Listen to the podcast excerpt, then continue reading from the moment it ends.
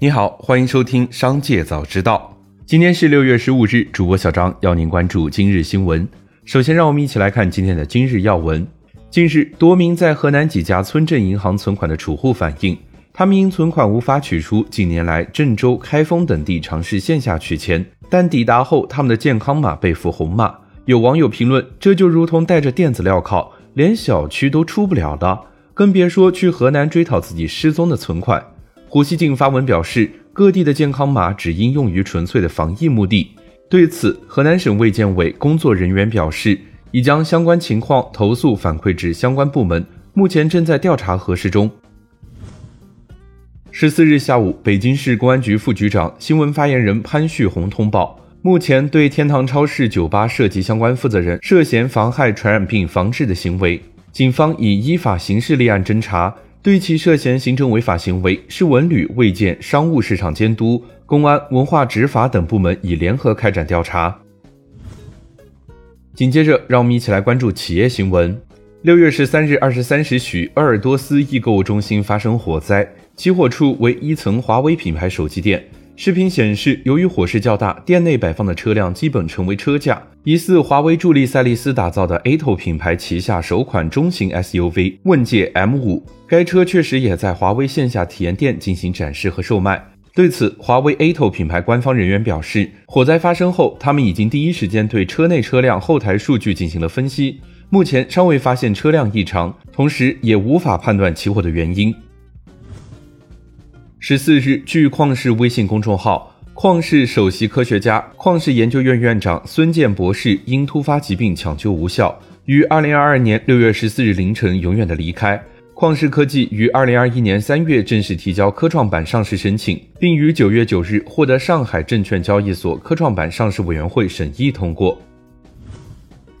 据报道，六月十四日下午，新乡集团、湖南陆股发展集团分别与步步高、步步高控股股东步步高集团签订了意向协议，共计将向后者提供流动性资金支持二十亿元。步步高董事长王田表示，因为疫情等原因，步步高在近期出现了经营流动性紧张的局面。湖南省国资委、长沙市政府、长沙高新区从两稳一保的政策出发，积极协调并促成签约。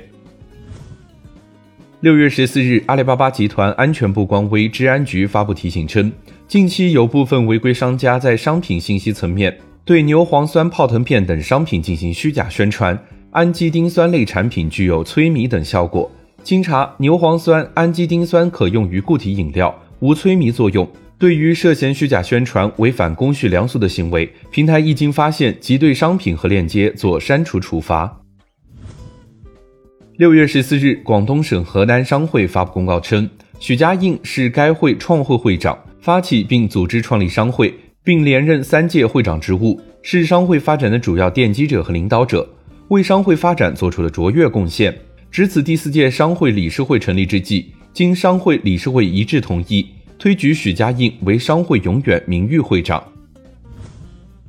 股神巴菲特的最后一次慈善午餐拍卖已于北京时间六月十三日十点三十分开始，预计将于六月十八日十点三十分结束。据 eBay 网站信息，目前拍卖价格已经超过了三百万美元。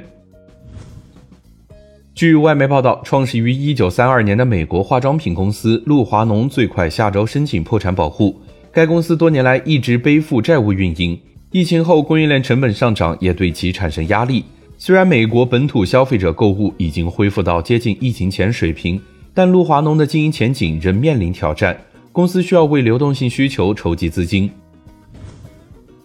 紧接着，再让我们一起来关注产业消息。六月十四日，经济学家任泽平发布文章称，在当下，新能源相关的产业是未来中国经济最有希望的，也是最具爆发力的领域。从长远来看，当下不投新能源，就像二十年前没买房。此前，在二零二二新能源汽车产业链投资年会上，任泽平也表示，新能源领域可能会是新国潮运动。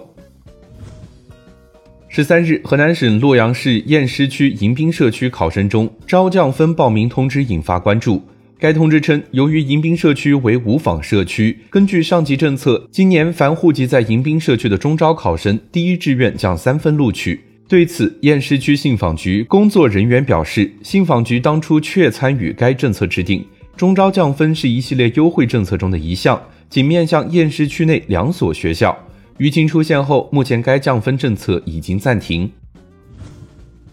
目前，北京师范大学天文系宇宙学与地外文明研究团组首席科学家张同杰教授透露，其团队使用中国天眼发现了几例来自地球之外的可能技术痕迹和地外文明候选信号。张同杰说，这是几个不同于以往的窄带电磁信号。目前，团队正在抓紧进一步排查中。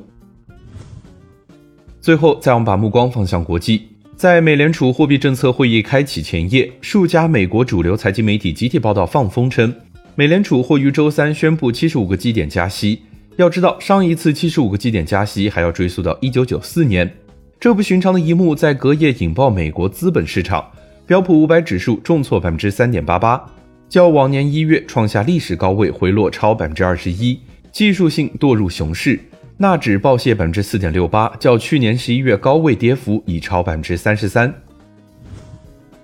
近日，日元对美元汇率持续下跌，一度跌破了一美元兑换一百三十五美元的整数关口，创下了将近二十四年来的新低。日元贬值加剧了日本的输入型通胀，进口产品在日本出现了涨价潮。例如，苹果最近已经在日本上调了部分笔记本电脑价格，涨幅最高达到了百分之十七左右。以上就是今天商界早知道的全部内容，感谢收听，明日再会。